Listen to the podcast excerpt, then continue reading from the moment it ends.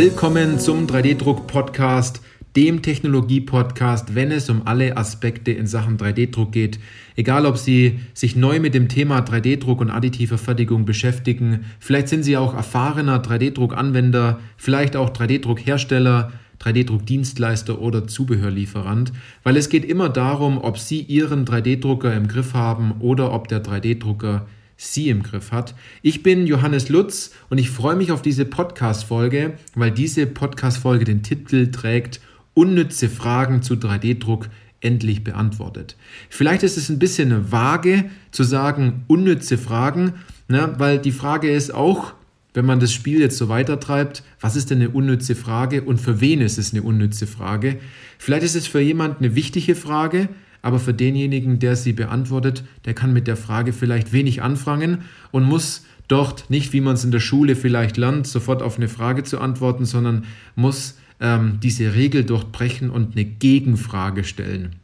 Es fällt vielen ja nicht ganz so einfach, eine Gegenfrage zu stellen oder man versucht in diese Frage dann viel hinein zu interpretieren, aber das ist falsch, denn man möchte jemandem ja eine gute Antwort geben und diese gute Antwort lässt sich nur herausarbeiten, wenn man eine Gegenfrage stellt. Und äh, hier ist ganz wichtig natürlich immer dazu zu sagen, dass jede Frage, die egal aus welchem Kontext zu 3D-Druck besteht, ist natürlich immer gut, weil dort ein Interesse für diese Technologie da ist. Es ist also, jemand interessiert sich dafür, hat etwas im Kopf und möchte eine Frage beantwortet haben. Wenn es ihn nicht interessieren würde, dann würde er durchaus äh, auch nicht zu dieser Thematik eine Frage stellen.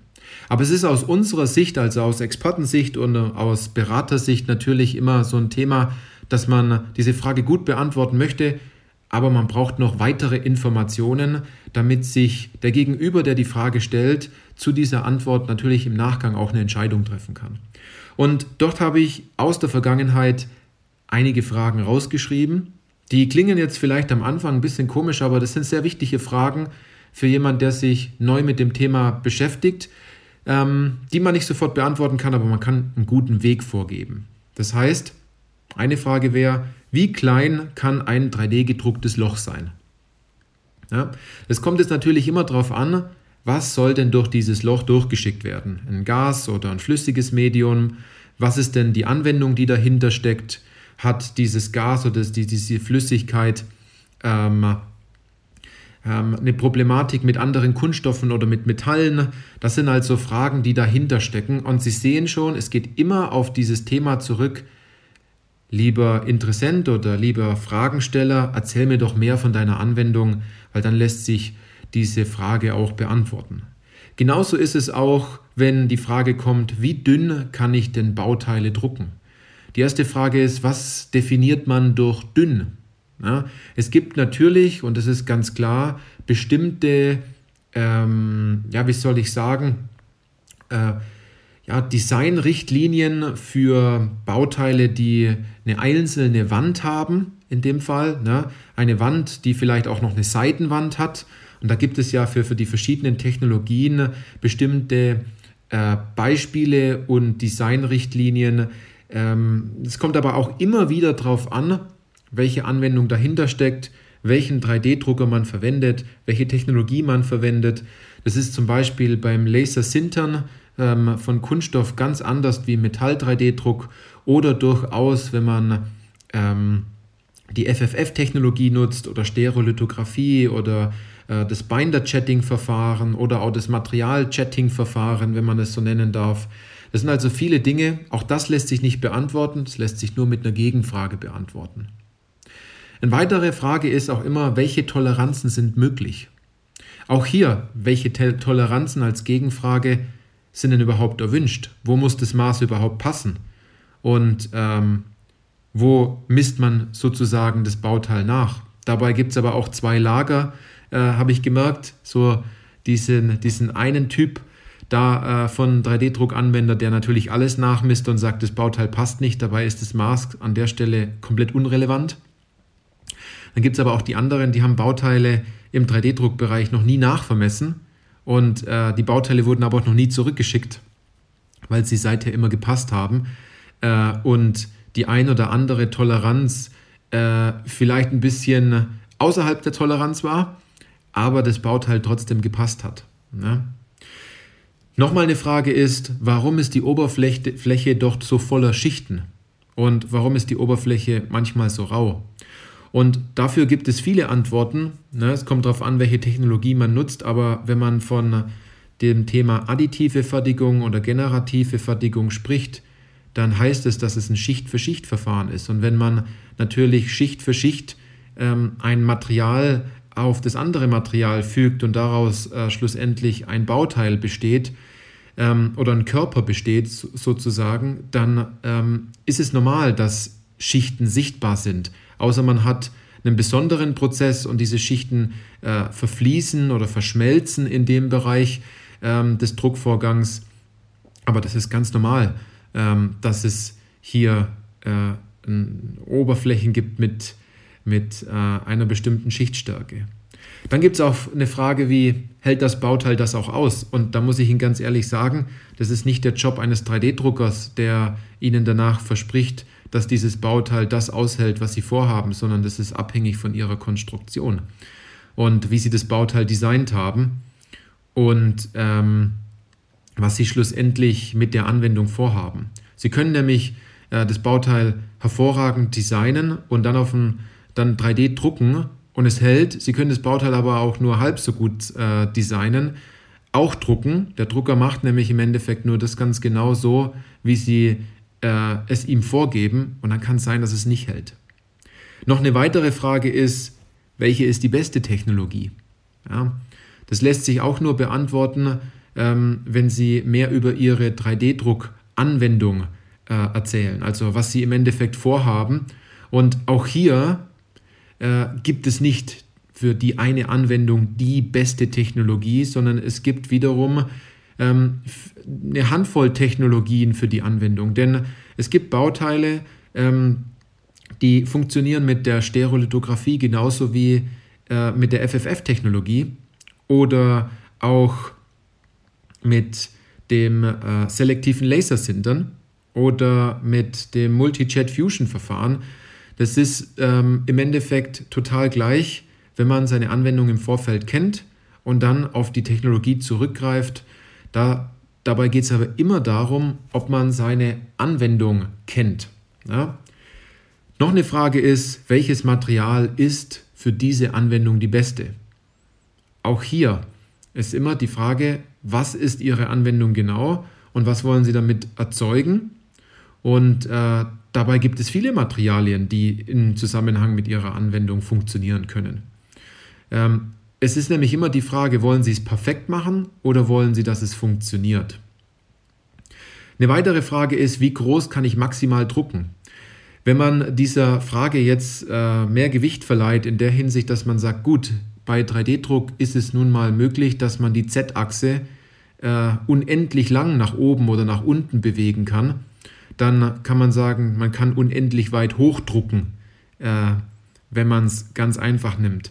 Aber um da mal ganz kurz noch tiefer drauf einzugehen, wenn man sagt, die Größe oder maximal drucken und Sie sagen, äh, gut, in alle drei Richtungen, dann gibt es unterschiedliche Technologien. Dort können Sie Bauteile drucken, die sind so groß, vielleicht wie Ihr Daumen. Dann Technologien, die haben eine Baugröße so groß wie Ihre Hand oder so groß wie eine Schuhschachtel. Und die nächste Größe, um sich besser vorzustellen, ist vielleicht die Größe von den Abmaßen eines Bierkastens oder einem Getränkekasten. Und äh, wenn man dann noch weitergeht, die Größe von vier Bierkasten nebeneinander äh, und so groß wie eine Europalette als nächster Schritt. Und natürlich, äh, das ist jetzt ein Sonderfall, man kann natürlich auch Häuser mittlerweile 3D äh, drucken. Da gibt es ja schon einige Projekte und Beispiele.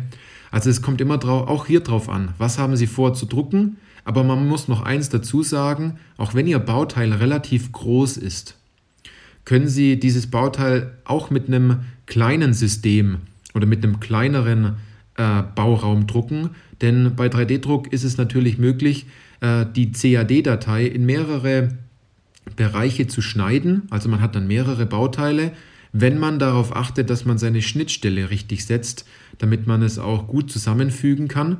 Was aber im 3D-Druck vollkommen normal ist, dass man ähm, ein Bauteil, was vielleicht zwei Meter lang ist, äh, durchaus in mehrere Teile schneidet und dann einzeln druckt und danach zusammenfügt, das ist durchaus möglich. Also das, die Größe des Bauteils, dazu müssen Sie nicht entsprechend immer äh, gleich den gleich großen Bauraum eines 3D-Druckers haben. Was noch so eine Frage ist, ist, warum dauert es so lange mit 3D-Druck? Und da muss ich Ihnen ganz ehrlich sagen, das dauert überhaupt nicht lang. Denn 19 Stunden Druckzeit ist nichts im Gegensatz zu sechs Wochen Lieferzeit. Ähm, und es ist unvorstellbar, Bauteile am nächsten Tag oder innerhalb von wenigen Stunden bereits in der Hand zu halten, diese einzubauen und ein Problem zu lösen. Da lohnt es sich absolut, 6, 8, 10, 19, 25 Stunden zu warten, anstatt zu sagen, gut, die Lieferzeit der Bauteile ist nun mal sechs Wochen. Also ähm, im Vergleich dazu, und Sie wissen, Zeit ist relativ, ähm, ist es nicht lange, das, was Sie warten müssen dafür, um das Bauteil schlussendlich zu bekommen. Ja?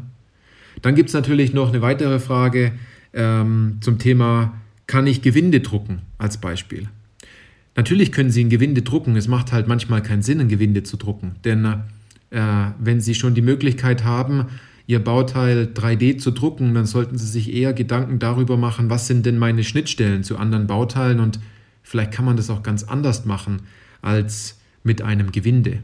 Wenn es aber ein Gewinde sein muss, dann ist durchaus die Möglichkeit da, ein Gewinde zu drucken. Das funktioniert, ist abhängig von der Anwendung und von der Gewindegröße, aber es funktioniert.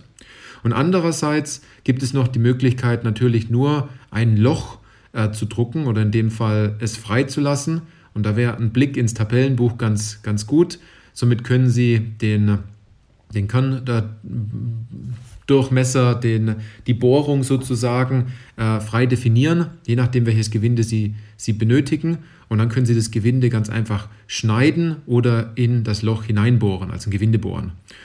Und äh, ein weiterer Schritt ist natürlich, dass Sie Messingeinsätze verwenden, die es ja bereits ähm, im Kunststoffspritzguss ja auch schon lange gibt und die dort natürlich auch üblich sind. Und dann gibt es noch viele, viele weitere Fragen, wie zum Beispiel, kann ich Gummi und Silikon drucken?